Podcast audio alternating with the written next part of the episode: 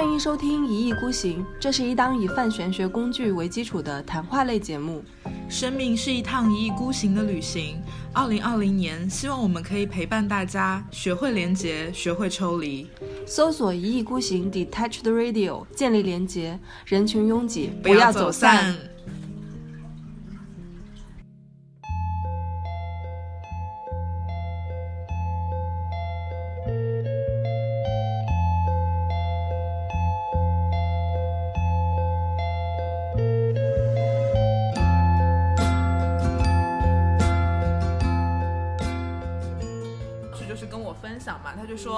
因为通过这个事情，他感觉到了，他觉得水星逆行其实就是宇宙在还信息不对等的债。对哦这句话说的好顺哦。就感觉就是嗯所有东西埋在底下都给你抖落出来。对，就是感觉好像，嗯、因为我们平时就是会确实有很多东西就埋在地底下嘛，我们嗯其实感觉不到那个信息，但是好像逆行的时候，很多东西会抖落出来，然后包括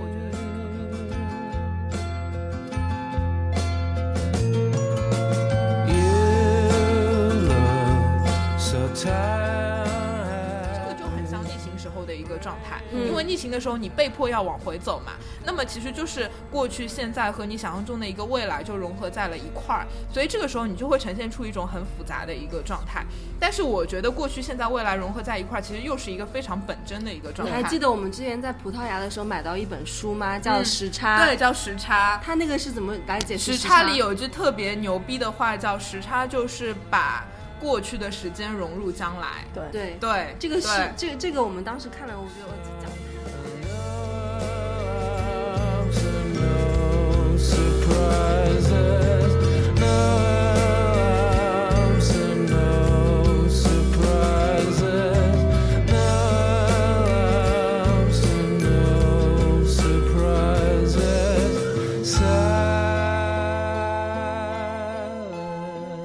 Hello，大家好，我们是一意孤行，我是小林女士。我是贝拉。然后我们今天有一个嘉宾，然后她是一个五行缺两型女孩，我们先说她的优点吧，不要一上来报人家缺点嘛。也也好啦。就是我们之前录十二宫位的时候，就是呃讲到十宫天顶的时候，我们有 Q 到她，就是呃一个金星在天顶，然后掉狮子座的画家叫 Ricky，然后我们今天就直接把他请来了。对我们的公众号那个上面可以放一些他画的画，对，可以吗？Ricky 可以吗？可以？吗？可以啊，好，超酷，好吗 好，那我们那个让 Ricky 来介绍一下他自己吧。嗯，？Hello，大家好，我是 Ricky，我五行缺两星。我要冷静，我要冷静，不能一上来就自爆，我要冷静。嗯，好了，我们的嘉宾经常都惜字如金，自我介绍只有两句话。嗯，我们今天要聊的主题其实是跟逆行相关啦。对，就是想讲宇宙天气，因为就是呃，我们现在进入了一个非常魔幻的月份，然后是魔幻年中的魔魔幻月，就是呃六月五号到了这个节气的芒种，然后呢进了一个新的流月叫壬午月，然后这个其实就是今年的最魔幻的一个月吧，就是呃简单来来科普一下为什么说这个月很魔幻，是因为今年是庚子年，然后碰到壬午月的时候就子午相冲。对，然后就子午相冲，就是其实就是会冲出很多奇奇怪怪的东西，所以我们会说这个月会很魔幻。然后小林女士就今天就是被冲出了根金，哎，你我我好像前两天我问你的时候，你就说这个好像对我就是会把我的我本来没有根金嘛，然后我只有辛金，然后嗯你就说这个月会把我的根金都撑出来，呃，不是，就是会冲出你的那个伤官，哦，冲出我的伤对，官因为你是心经的人嘛，嗯人嗯人水是你的伤官嘛，所以就嗯这个月可能你会火气会比较大，然后喜欢怼人，对哦，不对？刚刚让贝拉老师见识了一下 我怼人的能力，因为因为刚才是这样子，刚才我们要那个喝酒嘛，然后那个 我们是一个多爱喝我差点一口一口烟堵在喉咙口。然后我们要喝酒嘛，然后那个老板呢，就是那个昨天上海下大暴雨，然后他没有把那个酒给寄出来，没有跟对。我说，然后导致我们今天没酒今天没喝。酒喝，然后我嗯一、我一听到这个消息，我就怒气就上来了。然后。小林女士就在电话里大骂了三分钟，老板火气特别大，青筋暴起，我感受到了那个 子午相冲的力量。为什么不给我酒喝？但是你说大骂了三分钟，我就觉得这大骂有点可爱哦，才骂了三分钟。我，我能骂半个小时，好吗？真的就是一直在盯着那个小林女士看，她哇天呐，她怎么火气这么大？怎么回事？她要不要紧？然后结果她骂完以后，她说哇我爽了，我我气发出来了，我好爽啊！就所所以，我以前是一个非常可爱可亲的一个 一个很很很俏皮的一个女孩子，对吧？请问 Ricky，你作为我们一意孤行的 忠实听众、种子听众，你觉得小林女士是一个怎么样的人？她说什么就是什么吧。今行天这节行行，你节目说什么是什么，好吗？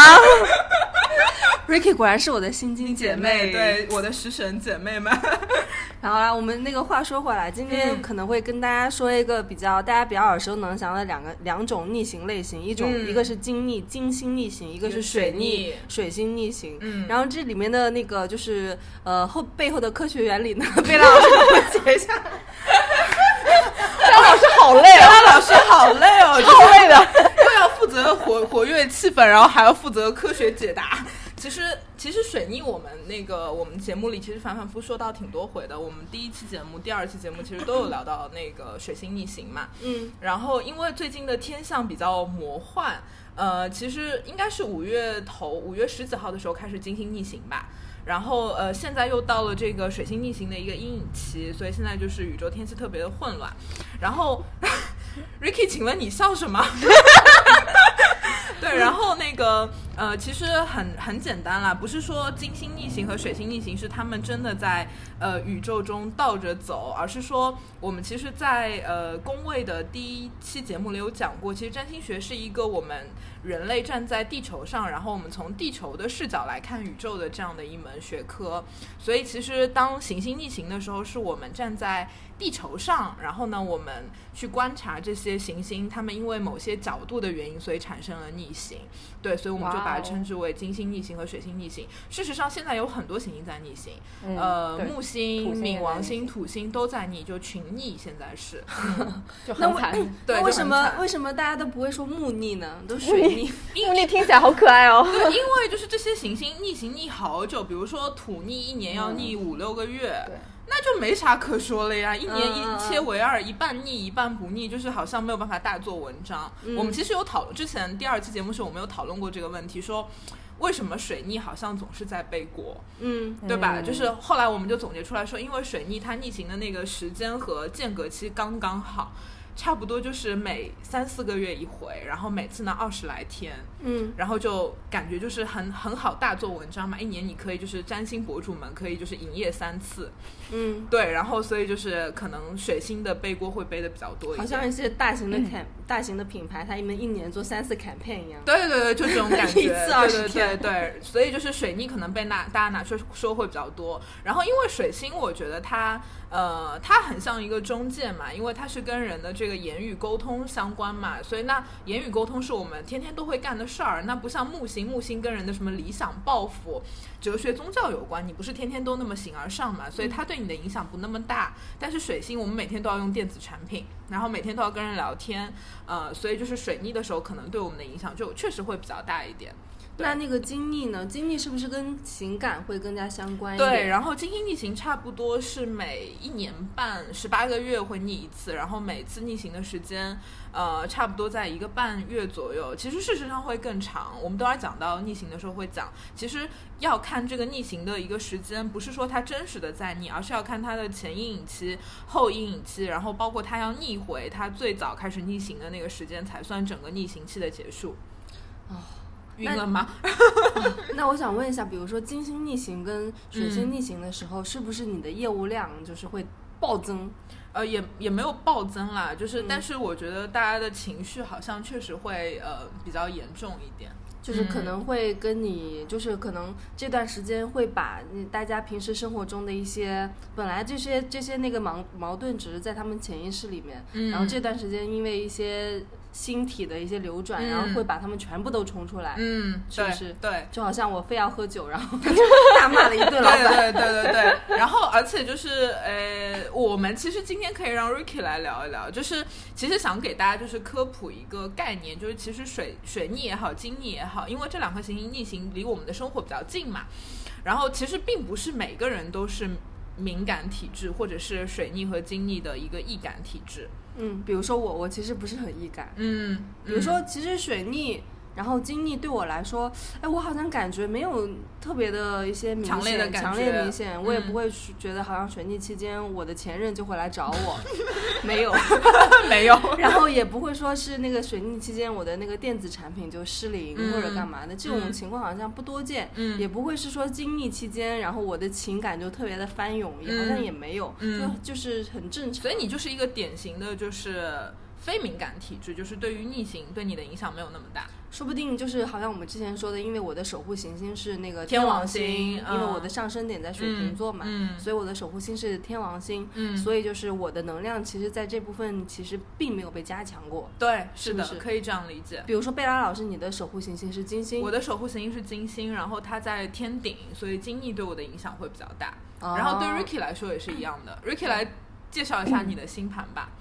我呢，群星东半球，然后呢，金星天顶，零度合相，嗯。然后水星呢也被也被也被加持了，嗯。跟太阳合相，嗯，就是一到一般一到水逆经历的时候，就是我人生最痛苦的时候。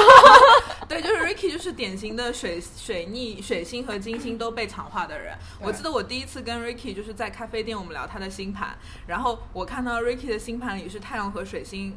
几乎是一一两度吧，就隔了对。然后我当时就说：“我说 Ricky，你的水星被太阳烧了。”就很惨啊，就太被太阳炙烤。对，就是被太阳烧了。因为其实就是我们从星盘里我们会讲，如果一颗行星离太阳太近的话，它会被太阳灼伤。嗯，所以就是反过来也是它被太阳的能量给强化了。所以对 Ricky 来说，他的水星的能量就会比较强。然后包括他，你的上升是天秤座嘛，天秤座然后呃金星又是天秤座的守护星。啊、所以那个就是对他来说，金星的能量也会很重。因为他 因为他整个盘里面是不是金星的能量比较重，所以金逆嗯对他来说特别、对，特别特别就是悲惨对对他影响是特别特别大。我们来让 Ricky 讲讲他上一回经历的时候遇到的事儿吧。他上次跟我说，他经历期间生天天生病，对我上一次哦会影响到身体啊。会啊会会会上上一次是一八年十一月底月左右，对对十一二月，嗯，我去，这简直就我都不敢想，你知道吗？就特别惨，就是我好像就是从刚开始就是一直低烧，嗯然后我不知道自己低烧了，就我以为就是只是可能工作太太忙或者是头疼，嗯然后就没注意，嗯然后就是有一次我好像在呃工作那个工作当中差一点晕直接就倒了吗晕倒，嗯。然后我想，哎，不对啊，就、嗯。这个事情有点问题。嗯。然后我就去晚上回去量了一下自己体温，就是低烧。嗯。然后我我都不知道自己低烧多久了那个时候。嗯。然后就是低烧了之后呢，我就去那个看医，就去了医去去了医院，然后就说我白细胞翻倍了，嗯，然后就掉了一个礼拜的点滴，退烧了吗？退了，就是体温上去了，但是嗯。呢，就是吊完点滴之后呢，我又 两个礼拜没有办法上厕所。为什么呢？我就被堵住，我跟貔貅一样，只进不出。为什么啊？不知道，可能是我甲木被克了，然后根茎被克了吧？可能金被克了吧根？筋被克了。哎，这个就是这个逆行，金星逆行会真真正正的影响到人的身体啊。会啊，因为我上次是逆十二宫，嗯哦，逆十二宫，逆十二宫嗯，然后就很惨，嗯就是然后跟就是跟家里也一直吵架，嗯，然后怎么讲呢？就是跟同事也一直怼。对，逆十二宫确实挺挺难的。我有朋友就是金呃水逆，好像是他逆十二宫的时候，他就本来是一个挺积极阳光的人，对对对然后就是突然间就是要死要活的，就是特别对对对对难受。嗯，对，就会像突然转了一个性子会一样、啊，会会会他，们变了一个人那样对我就是对当时就是很暴躁，嗯就是很很特别特别的浮躁，因为毕竟我是两个礼拜拉不出。那那请问你这一次直接暴哭逆行的时候，你觉得怎么样？因为这次听说你逆在八宫，你每次都逆在这种很微妙的宫位就，每次都很凶险啊，这次还好吗？这好像比上次好一些。比上次好一点。嗯可能因为我已经就是我觉得可能是我们做了预期管理，因为我们从三月份我就在跟 Ricky 讲，那个五五六月份天气会很差哦，金星要逆行，水星要逆行，然后对对对好像都是要逆八宫，然后我就狂给他打预预防针，然后我买了他心里可能有了那个预期。对我买了三盒褪黑素，我还去配了安眠药，嗯我不信了。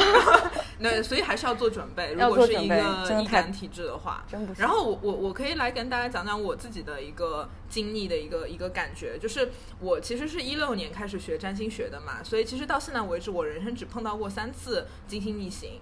然后第一次是一七年的三四月份的那个时候，那个时候我经历五宫。然后就是逆在那个恋爱宫嘛，然后当时是真的有跟一个男生在一块儿，然后当时也真的什么事儿都没有发生，但是那一阵你就觉得自己整个人呃那个陷入一种就是对对感情，就是好像自己变得非常的情感疏离，嗯然后就开始。就想为什么自己的情感模式是这个样子的，然后但是这个事情其实给了我一个很大的契机，就是后来我真的有试图通过心理学的方式去去想明白为什么自己情感上那么疏离。去，我觉得是那一次就是经历的时候啊给了我一些启发。对，后来就是做了一些呃情感上的回溯吧，就是后来就觉得其实可能跟我自己跟跟我妈妈的一个。呃，跟我的一个关系有关。然后后来我是在一八年十一月份的时候，那个时候我经历一公，然后一宫的时候，我当时我记得，呃，我在约旦带队，嗯那个时候我是第一次带国际线。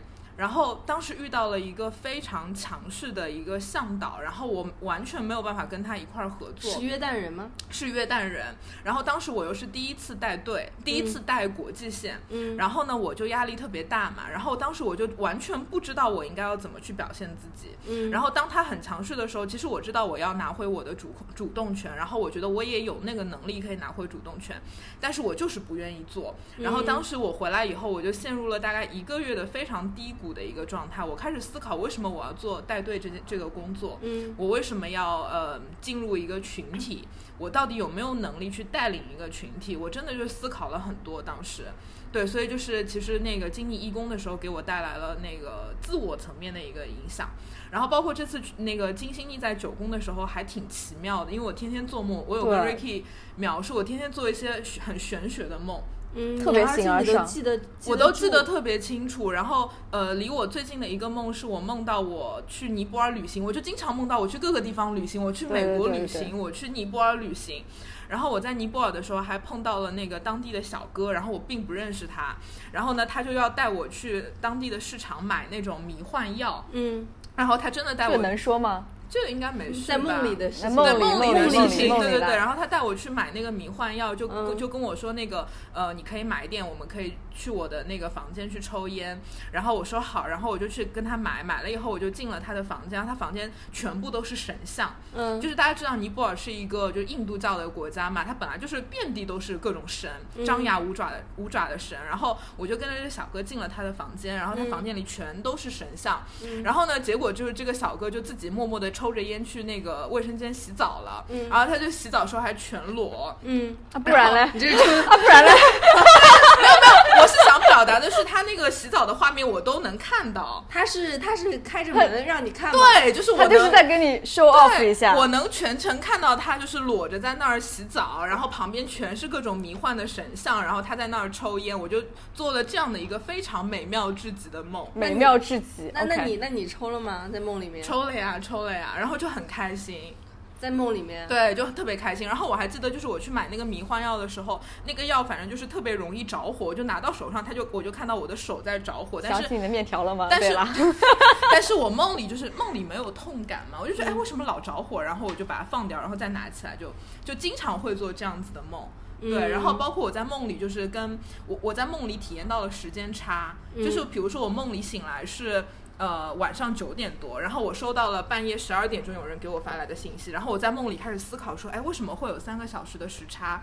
那个时间和空间到底是怎么运转的？为什么逆转了？我就在梦里思考这样的问题，这是我经历九宫的一个一个感觉。这边听众可朋友们朋友们可能没有看过看过我们那个宫位的那个公众号，可以跟大家说一下，九宫是旅行宫，嗯所以贝拉经历在了九宫，嗯所以就是他就是梦到自己在各个国家去旅行，对，然后还会接触一些可能比较玄幻的一些东西。呃，金星会跟一些什么比较玄学的东西会有直接相关吗？金星其实更多还是指向，我觉得是关系、关系情感审美呃情感、审审美对、嗯都相关。但是我是觉得它逆的一个宫位和它对你本身重不重要，可能。关系会更大一点。嗯，嗯因为你九宫还是挺重的。对我本身九宫就重嘛，所以他嗯逆在我九宫的时候，我觉得还挺挺奇妙的。而且就是我们之前有给大家科普过嘛，逆行不一定说一定有坏事发生。我、嗯我这次经历九宫，我的感觉就是还挺挺美妙的。还挺美妙的。嗯对对，对，那你水逆的时候对你的影响大吗？水逆我还好，水逆水逆我还好，水逆、嗯水水逆对 Ricky 的影响大吗会？比较大。我已经习惯了，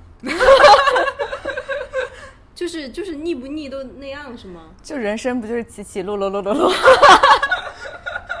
水逆对你的影响是怎样？就是也是会那种通讯设备会失灵，然后包包括那个表达的东西可能会容易跟人起冲突吗？还是通讯设备，我电子设备就还好，但前两天我手机的确莫名其妙出了点问题，因为我想了，后来我才知道原来是进行前引期对了。嗯对，然后平常就是词不达意吧，可能就是，但我经常词不达意。呃 Ricky Ricky，嗯因为他水星本来就被太阳灼伤，所以我觉得他本身就是会，因为就是在占星学里，如果有日水合相，这边可以给大家做一个小科普啦。嗯如果有日水合相的话，其实我们会有两种说法，一种是就是。比较听起来没有那么好，就是水星被烧伤了，嗯。然后有的时候就是你的那个话会说不清楚，嗯。会有这样的感觉。还有一种就是你的智力会特别的发达，因为被太阳强化了嘛，嗯。然后我觉得像 Ricky 的那个状态，就是当他水逆的时候，他的水星就是会有的时候不太灵光。就他每次我跟他聊天，他给我留语音的，就是嗯，哎，怎么说呢？哎，我说不清楚，然后五十秒的语音就没了，他什么都没有讲，就是这种状态。就是嗯啊了五十秒。对，然后他就试图想把他的说法说出来，但他就讲不清楚。然后五十秒过去，我不知道他在讲什么。对，这就是他典型的水逆时候的状态。但是他不逆行的时候，我觉得他讲的是很溜的，对啊，对 Ricky 很能讲哎，就很能讲。我不逆行的时候，或者说我水星有时候特别好用的时候，就嘴贱到就是没有办法，对 Ricky 是一个很能讲、很能戳、很能戳人的人呀，对，很能一针见血，很能怼，人。很能怼，非常能怼人，对，很能很能怼人。所以我觉得这个是太呃金水星被强化的一体两面吧。哦，嗯而且我水晶还落在处女座，就更加怼起人来，真的是无拘无束。处女座不是应该是那种比较谨慎一点的那种？不是他，因为因为他的水星掉在处女座，处女座可能就是更加容易，就是从茫茫大海中找出你最冲的、对对对对对最痛的那一点，然后那不那不是你吗，小林女士？那就往里面怼。那不是你吗，小林女士？我我的水星可好了，我水星在哪儿忘记了。大家老师要跟我们绝交了好吗我？要跟你们绝交，怎么回事？那星盘学到连自己的不认我们了已经水星是双子吗？你水星在三宫，对对，然后在对是在双子座的宫位，然后在金牛。羡慕。嗯，对你金水都在三牛嘛？呃，不是，对贝拉老师水星逆行了，你都在三宫啦，所以我们上次不是聊宫位的时候聊到说你三宫很旺嘛？哦，对对对，我搜集那个信息的能力很强。好生气哦！天哪，贝拉老师，你不要不要不要生气，因为我们这一期节目就是一个集体被金星、被被金逆、被水逆的一个就是大家脑子都不好，对吗？脑子都不好，脑子都不好的情况下录的一期节目，而且现在又是那个子午冲嘛，魔幻年中的魔幻月嘛，对对对对，所以这期节目也非常魔幻。所以就嗯听众们就当当个背景音乐好了。对，我觉得应该还会蛮有意思。哎，然后想到一个点，就是前两天我有一个有有一个有一个咨询者吧，就是他就是给我发了，我不知道大家有没有看微博上面什么卡姆吸毒的那个、哦那个新闻，我嗯完全没有看，因为我是个不看新闻的人。嗯但是他当时就是跟我分享嘛，他就说，因为通过这个事情，他感觉到了，他觉得水星逆行其实就是。宇宙在还信息不对等的债，对。哦这句话说的好顺哦。就感觉就是嗯所有东西埋在底下都给你抖落出来。对，就是感觉好像，嗯、因为我们平时就是会确实有很多东西就埋在地底下嘛，我们嗯其实感觉不到那个信息，但是好像逆行的时候，很多东西会抖落出来，嗯。然后包括我觉得就是可能最近逆行的时候，可能就会有很多这样的新闻出来。嗯，就是没有秘密的。水水水逆的情况下，就是这个世界上会没有秘密，我觉得这个还蛮蛮玄学的一种说法哎。就是我感觉就是，特别是如果你只是平常时间，去年、前年或者或或者说明年水逆的话，可能只是对人的个体稍微有点有点影响。但是我觉得今年的话，就是还蛮严重的。今年就今年就是整个什么都对，整个地球都在水逆，就感觉在在 在地震的那种感觉。我觉得今年其实，嗯，主要可能是因为疫情的关系嘛。其实呃，如果是看天象的话呢，其实本身每年其实就是会有很多不停的逆行的一个天象，不是说今年行星都在逆行，其实每一年这么多行星都是在逆行的，只是说我觉得大家可能都是会用还原论的视角来切入，就觉得啊，今年因为有了疫情，所以我们去找到原因，说因为这个在逆行，那个在逆行，所以疫情那么严重。其实我觉得并不是这样。我虽然虽然现在就是这个疫情出来以后，很多人就是会翻出什么几百年前人家写的那种预测的书，就说人家可能在五六百年前，甚至一千年前就写了书预测，呃，庚子年就会有疫情爆发。但是我仍旧觉得，其实这是一个挺无常的一个事情。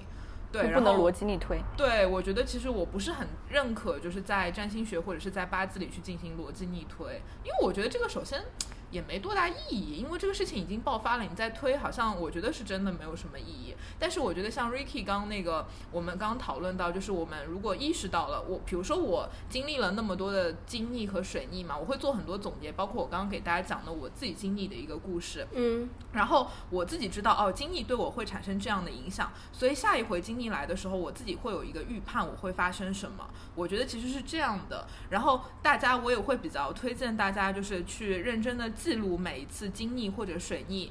发生的时候，你会有什么样的变化？这个很像，其实咱们咱们玩塔罗牌嘛，对对对其实塔罗牌的时候，其实入门我们都会推荐大家说，你每天抽一张牌。嗯，对，小林女士，你有抽吗？没有。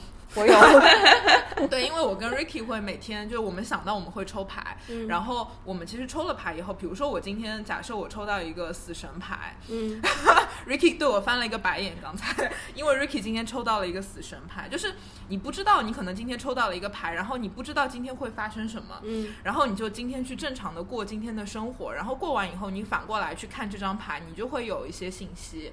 比如说我们我们我我跟小林上周我们见了那个梅梅十二老师，嗯。然后我我那天抽到的一张牌是权杖国王，嗯。然后我就想，哎，为什么要权杖国王呢？后来我就、那天晚上回家以后，我突然觉得这张牌指向的就是梅十二老师，因为权杖牌就是很热情嘛，嗯，然后又是一个男性的形象，我觉得就很应和呃那一天梅十二老师向我们激情输出了四个半小时。的宗教，对对对，宗教八字风水对风水的一个理念，对，嗯所以我觉得大家其实可以用这样的方式去记录你每次经历和水逆会发生什么，我觉得这个其实还有点指导意义。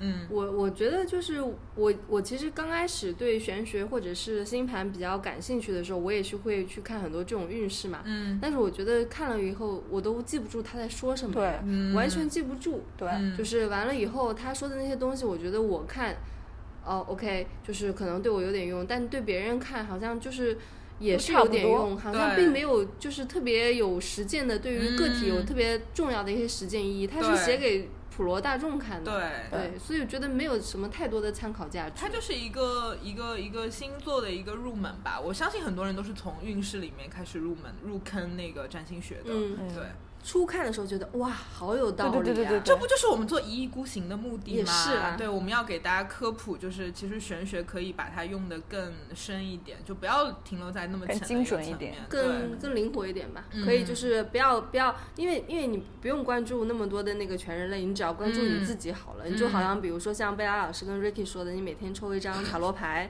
就是你其实是对你自己的一个预预测，对就是对你自己个体的一个嗯预判吧。你就看那些。呃，比如说那些那个占星博主写给所有的人看的，他其实嗯他很多有可能就是从去年前几年的文章里面再再挑挑拣拣拿出来再翻一遍对。我觉得他们可能就是一个库，就是有这么多对对对对说法，然后每次翻来覆去的，就是呃，今天这个这一段粘给狮子座，明天那一段粘给处女座，我觉得他们就是这么粘的。我感觉他们就哦是乱打枪，打中哪个是哪个。对啊，是啊，因为总有人会被说准嘛，对因为肯定有人太阳说的底下无形对仙事嘛，人生生每一天不就遇到这些事儿嘛？对的，嗯我我就是比如说经历，大家都说什么前任来找你，谁还没个前任呢？没还没来找我呢。对吧就是什什么你会遇到那个小人，谁还没个小人呢？就是很正常嘛，谁还没个口角呢？哎，但是我、嗯我就是上豆瓣的那个有个占星小组看，我就发现就是这个经历的时候，嗯确实这个发帖的那个密度啊、颗粒啊特别多，嗯然后几乎发发的全都是那些经历的那个就是。呃文章，就是说，嗯哎，今天比如说四月二十一号，就是刚刚开始经历，嗯然后就有人就是贴上去一个呃什么聊天记录，是说呃你最近过得还好吗？结果是他前任发给他的，啊所以就是很容易有这种代入感，对不对？嗯，而且我我其实觉得在部分上来说是有一定的呃发生的可能性，确实会更高。因为我一直会说，一直跟咨询者，包括跟我的朋友说，其实逆行的时候就是停下来了嘛。嗯，因为逆行其实行星逆行是这样的，它会先进入一段停滞期，就是你看那个天象盘，那个行星基本上就在那个度数动得特别慢，然后几乎停下来了，然后它开始逆着走，然后逆着走以后走到一个地方的时候，它又开始停下来了。然后这个时候他再顺着走，然后他要再走一段才会回到他当初停下来的地方。然后，所以你就会看到，呃，就是在这个行星特别是停滞的时候，或者是当它逆着走的时候，就好像是人他希望你停下来，你不要再往前走了。嗯然后这个时候他希望你停下来，你不要只往前看，你也可以往后看。嗯，我觉得所有的逆行，它给人的启示都是，不是说一直要往前看的，你应该要往后看。所以要向看往自己内心看，对你往自己内心看，或者是你曾经走过的那些路里，可能有一些问题和功课你没有解决，要复盘。对，要复盘。包括前任，其实也是一个你曾经没有解决的一个情感问题。嗯然后可能在逆行的时候，大家都有那个，你可能是被迫的，你可能被迫了，就好像往前走很辛苦，你就是会往后看。然后这个时候就是会遇到以前的一些功课吧，确实会有这样的一个可能性。嗯，对，但是我觉得大家可能就是好像把它变成了一个我好像经历我的找个由头的感觉。对，找个由头，然后我我要去找我的前任，我给他发个信息什么的。其实我觉得这个还是更多是小林说的那种心理暗示。嗯。那其实，那如果说碰到这种情况下，一般来说，如果有咨询者问你这个问题，还嗯真的就是经历期间，他前任嗯来找你了，嗯他来，他来，他来，他来，就是找你，哎，这个事情我要怎么解决？你一般会嗯怎么建议他呢？我一般就是会说，如果他真的来找了，嗯，那如果你觉得你们之间就是有一些问题没有解决的话，那还是要去面对。嗯嗯，然后嗯，我不会，而且我会呃更建议说，就是在逆行的时候不要做什么大的决定。对嗯，就包括那个之前那个棍棍剑男孩，嗯，对，就是一直一直我们一直 Q 到他那个男生，就是他当时就是在金星逆行期间，就之前跑来问我说：“贝拉，嗯。就是我最近跟我的我对象可能感情不太好，我有点，你帮我看看我什么时候适合分手。”他就是想要分手是吧？对对对，然后嗯。他可能想分手嘛，然后后来我就跟他说，我说再过几天金星要逆行了，然后再过几天水星要逆行了，然后嗯。我说我说要不这样吧，如果你真的觉得处不下去了呢，你就这几天当机立断的做一个决定。嗯那如果你觉得你还暂时呃没有办法做这个决定的话，你就把金星和呃金逆和水逆熬过去以后再做决定，因为我嗯不是很建议在逆行的时候去做决定，因为会很冲动。因为那个时候你本身就是脑子不好嘛，就脑子不好嘛，想东西想不清楚。对，你就想不清楚嘛，嗯可能很多那个过去、现在、未来的很多呃情绪，它都堆积在了一块儿，你搞不清楚。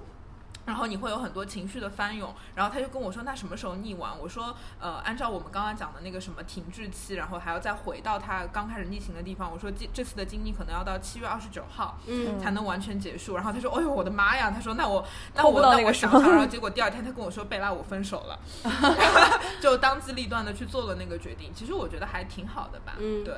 虽然说我我最近没有碰到我我对逆行其实不是很敏感嘛，但是我身边的朋友好像最近最近我感受到他们确实是情感上面非常翻涌，很多狗血的事情都会被冲嗯出来。嗯比如说就是有个朋友他可能呃就是在这段期间就是呃喜欢上了一个一个人嘛，然后就是哎可能呃三天左右他就表白了。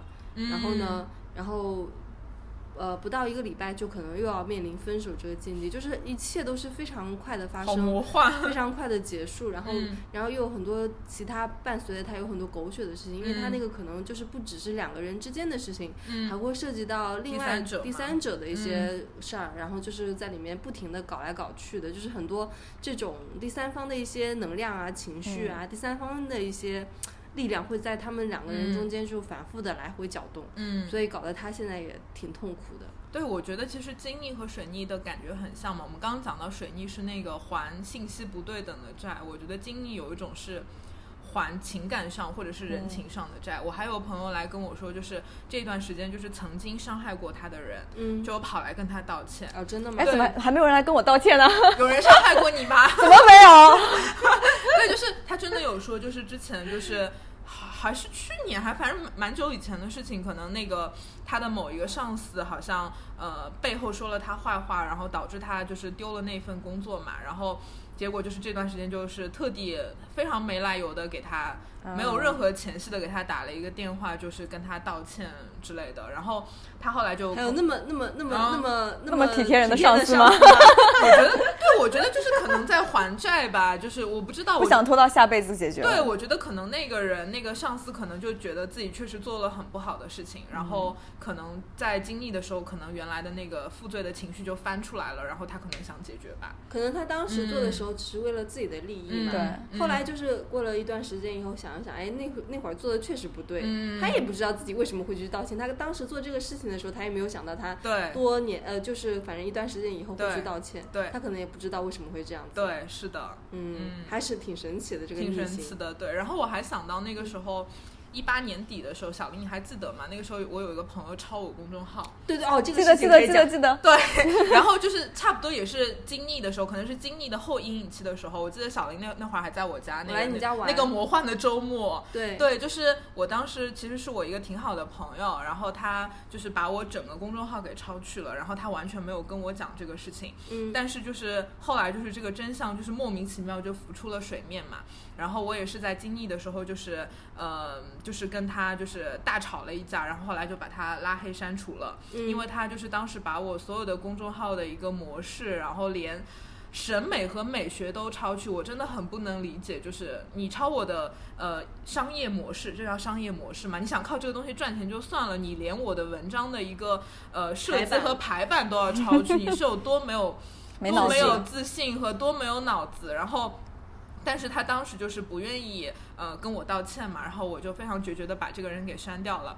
然后这次经历的时候，我就突然想到这个事事情，然后我就呃翻到了以前，就是好像是那天我我在跟 Ricky 聊天，我就突然想到这事儿，我就翻到了一八年底的时候，我我我又把那个文章分享给 Ricky 嘛，我就点开看，就发现此公众号已自主注销，嗯就是他已经把这个公众号给注销了。嗯就是虽然说这个女生隔了一年半，她也没有来跟我道歉，嗯但是我觉得当我在这一次经历的时候，看到这个公众号注销的时候，我觉得他其实心里已经有过很多悔恨，或者说他可能。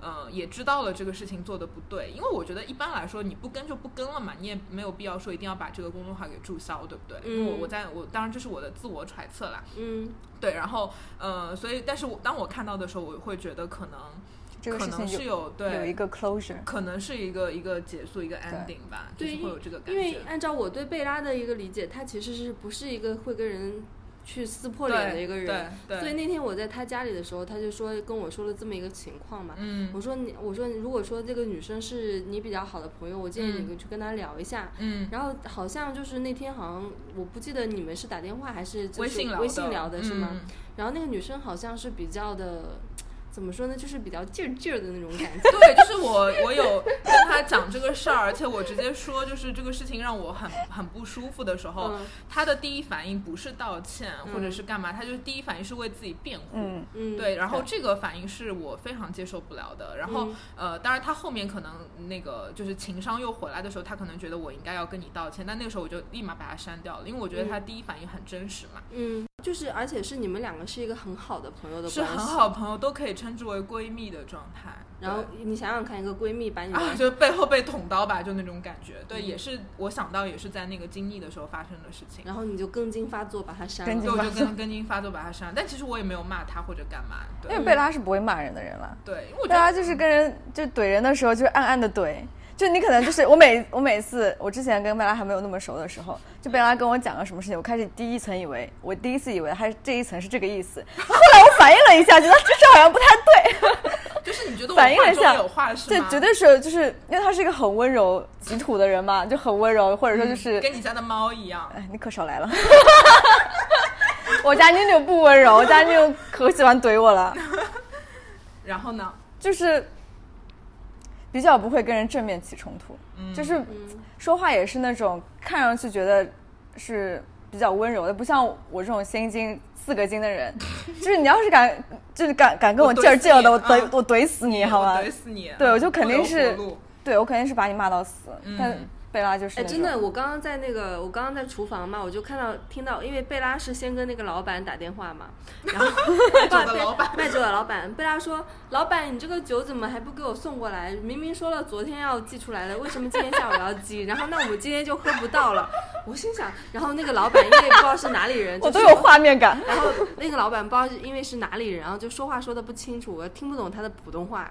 然后就是他在说说一些什么话，然后我觉得贝拉是听不懂的，听不懂然后一脸懵逼，很然后问号。然后他们两个人就在那边车轱辘话，就是来来去去，来来去去，来来去去，来来去去在沟通这件事情。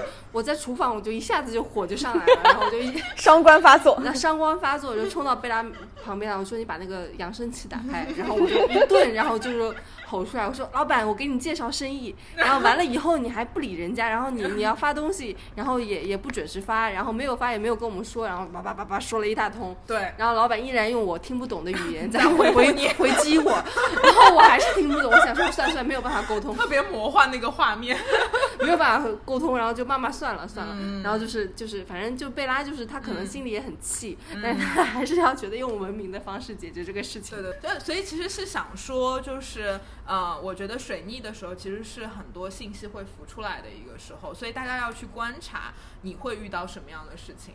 说到这个嘛，我们最近也看了很多科幻的电影，比如说我嗯看了《黑客帝国》一二三，嗯然后我嗯们之前让推荐你去看了那个《开拓者》。对，然后然后我最近看了那个《环形物语》，然后还看了那个《降临》。嗯，嗯降临的话，我可觉得可以跟听众说一下，你刚刚跟我说的那些，我觉得还蛮有意思的，跟逆行很相关。可以，可以，就是其实昨天在跟小林蕊这个逆行的这个提纲的时候，我就讲到说，其实很我想没有提纲。我们没有提纲，对，我们今天就是单口相声 freestyle freestyle 对，然后就是其实呃，降临那个片子，因为前两年还挺火的，我觉得大家嗯可能看过。它那个片子的一个核心其实就是一个叫非线性时间的一个概念。嗯就是它里面有一个女主角，她那个电影的一上来就是讲了她呃和她这个女儿，她女儿就是二十多岁的时候就死了，得了一个绝症就死了。然后呢，之后就开始就是大战外星人嘛，就是他跟那个外星人进行对话，去了解外星人为什么要来到这个地球。但是在他跟外星人对话的那个过程中，呃，他习得到了外星人其实他们用的一种方式叫非线性时间。嗯给大家简单讲一下什么叫非线性时间，因为对我们来说，我们的所有的时间的概念都是线性的，就是过去、现在和未来，我们就一直在往前走嘛。嗯，但是对于那个外星人，他们那个电影里的外星人，他的过去、现在和未来是融合在一块儿的啊。比如说，我们有一个，比如说我晚上七点钟我从我家出发，八点钟我要去餐厅，那我们会有一个七点到八点的一个时间差，然后会有从家到餐厅会有两个不同的时间地点。但是对于非线性时间来说，七点和八点它是合在一块儿的，家和餐厅也是合在一块儿的，所以这个信息就是很混杂。我觉得这个就很像逆行时候的一个状态，嗯因为逆行的时候你被迫要往回走嘛，那么其实就是过去、现在和你想象中的一个未来就融合在了一块儿，所以这个时候你就会呈现出一种很复杂的一个状态。但是我觉得过去、现在、未来融合在一块儿，其实又是一个非常本真的一个状态。你还记得我们之前在葡萄牙的时候买到一本书吗？叫《嗯时差》。对，，叫时差。它那个是怎么来解释时差差里有一句特别牛逼的话，叫时差就是把过去的时间融入将来。对对对，这个是这个这个我们当时看了，我觉得我这讲的太好了。觉得这就是我们心目中对于时差的一个完美的、精辟的一个解答。对。嗯，那其实其实逆行是不是我们在倒时差呢？我觉得有一点像，就是其实你要更好的去呃，因为倒时差的时候，大家可以去想象那个感觉嘛，你其实有一点时间感的混乱。对，昏昏沉沉对你的时空感是混乱的，但是这个时候其实你是你自己身体有一套系统，然后宇宙可能有一套系统。呃我觉得逆行的时候也是这样的，你的身体、你的意识还是无意识还是在往前走，但是宇宙要把你拖着往回走。嗯，我觉得是这个状态。然后这个时候我们要去考虑说，我们要怎么样把过去、未来和现在更好的融合在一块儿。就嗯为什么会讲到这个呢？是因为我最近又在研读存在主义心理学的著作，嗯然后我觉得其实这个概念跟存在主义的那个概念也很像，因为存在主义就讲那个本真的存在和非本真的存在嘛。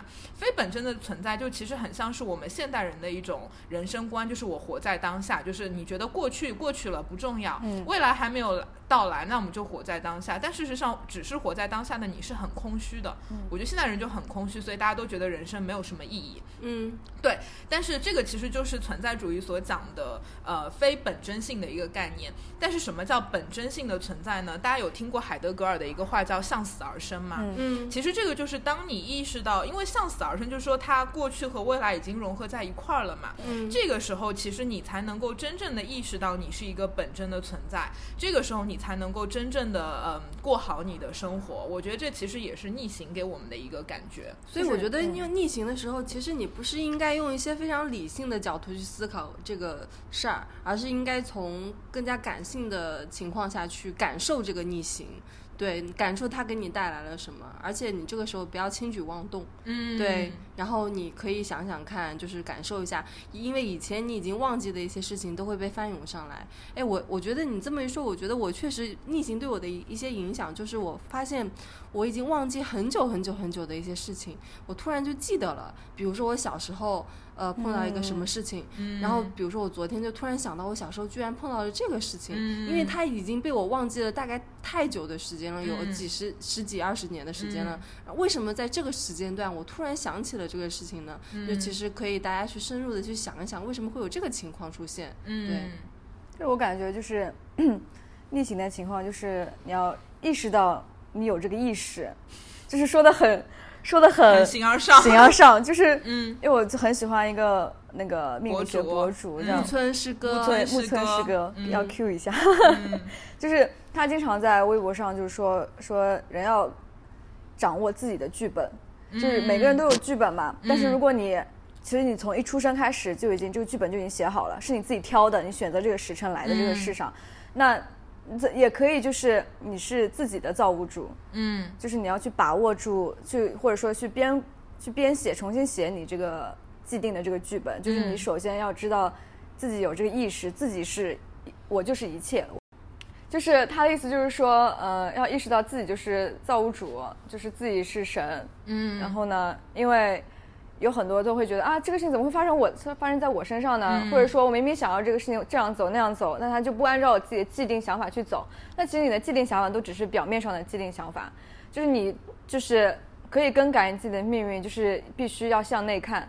就我觉得金星逆行或者水星逆行的最要一个重点就是让你往深了走，深挖你自己内心，或者说就是自己冥想一下自己这个意识。对，到底是真的意识，还是说你就流于表面上的一些想法？因为意识跟想法是两种概念嘛。嗯就意识的话，就是相当于你整个人的一个灵魂、一个精华所在。嗯所以，如果你意识到了这个东西，善于去运用它，或者说就是从心而就是以内心的意识为主要的目的去做某些事情的时候，你的命运轨迹就是会改变的。嗯哎，我突然想到，这个是不是就是，其实你内心非常非常介意的一些事情，你已经忘记了，你已经忘记你非常介意的这些事儿。然后呢，通过逆行，他会把这些东西、这些垃圾什么的，你给浮很介意的嗯给翻出来。嗯就是他可能已经在地底下面很深很深了。嗯但是逆行呢，就是好像一个大大铲子一样，把这些这些土全都松了，嗯把下面那些泥鳅啊、垃圾啊、玻璃瓶啊，全都给你嗯翻出来，嗯让你自己去看看。呃，就就是它是一直在的，只不过你那段时间你已经忘记了意。识意识不到。所以那这个时候，我我我可能会去这么做，我可能就是我会深深的去想着这个想一想这个事儿。但是如果是实在想不通呢，就比如说我晚上，我昨天晚上我其实有有翻出来一些事情，我在想这个事情为什么会是这样子。后来我到后面我发现我实在是想不通的时候，因为已经很晚了，我决定就是。躺在床上进行冥想，然后就是用那个数息法嘛，一二一二在那边数，然后我发现我就是很快就睡着了。嗯对，第二天醒来又是一天，但是我觉得这事儿可能还会被翻出来，还是要想想看怎么样去解决。对，嗯对，然后那个其实呃，我们这些节目也讲很多了嘛，最后其实我我我有点想把那个降临最后那个女主角的选择作为我们这个节目的一个 ending，我觉得可能可以会给大家一些启发，是因为就是这个女主角她后来就是呃，她用那个机器呃不是机器人外星人的那个非线性时间去思考的时候，她拥有了预知未来的能力，因为嗯 对她来说，对，因为对她来说，过去、现在、未来就是它其实是同一个东西了嘛。对然后，那这个时候大家就会去想，她其实能够预呃预料到她将来她女儿会得绝症去死亡。然后这个时候很多人就会说，那你是不是就不要生孩子了，你不要结婚了？因为那个电影前面就暗示说，她将来就是老公会离开她，然后女儿会二十多岁的时候就死掉。嗯但她最后还是做了一样的选择，她还是。那个呃结了婚，然后还是把这个孩子生了下来，就是一模一样，他没有去做别的选择。其实还是因为我们可能人类用呃因果的这个视角切入，你会觉得那我改变因改变那个原因，结果就会改变了。但其实，在非线性的时间里面，它都是一体的。对对，所以改改变其实是一个悖论。所以我是觉得，包括小林刚刚讲的，就是当这些事情翻出来的时候，我要怎么做？其实我觉得就是不用做什么。你就正视它，就正视它就好了。我觉得就是它可能它出来一定有它的一个原因，然后它可能在映射未来，也有可能在映射当下。所以我觉得大家不用觉得说，啊，它出来了，我一定要好像要去做一些呃新的一个改变，或者是我一定要做一些什么样的事情。我觉得。我觉得不需要，包括其实存在主义，他也是这样讲的。我觉得他们都有一点点的一个呃所谓的命定论或者是决定论的一个状态，包括我们玄学其实也是这么觉得的，就你拿到那个剧本，其实你是改变不了的。对，但是存在主义，它告诉你的就是你需要接纳你自己心里可能有爱欲、有死亡的欲望，然后有恶魔。你只有把这些东西都呃接受下来的时候，你才能去做选择，你才能成为一个存在，才能成为一个本真的存在。我觉得其实它都是通的。对，都是嗯嗯，我觉得这期节目聊的挺好的，聊差不多了，可能听众们会听到很多我们狂笑的给 后期剪辑增加了很多难度。呃 不剪。对，然后然后我觉得我们可能是聊逆行聊的最不专业的一个占星节目了吧？就是人家可能就说哦，我们这次来聊一聊十二星座此次逆行会遇到什么样的问题。是有很多干货啊，对，我们有很多干干货，然后也是一样的呃结尾吧。希望大家可以听我们节目，然后习得到和反思到一些东西。对，那这这次节目就先这样，我们下次再见。好，Ricky 跟大家说次说拜拜吧，拜拜，拜拜拜拜拜拜。Like, do you dance like you fuck? Or do you dance like you make love? Do you dance like you fuck?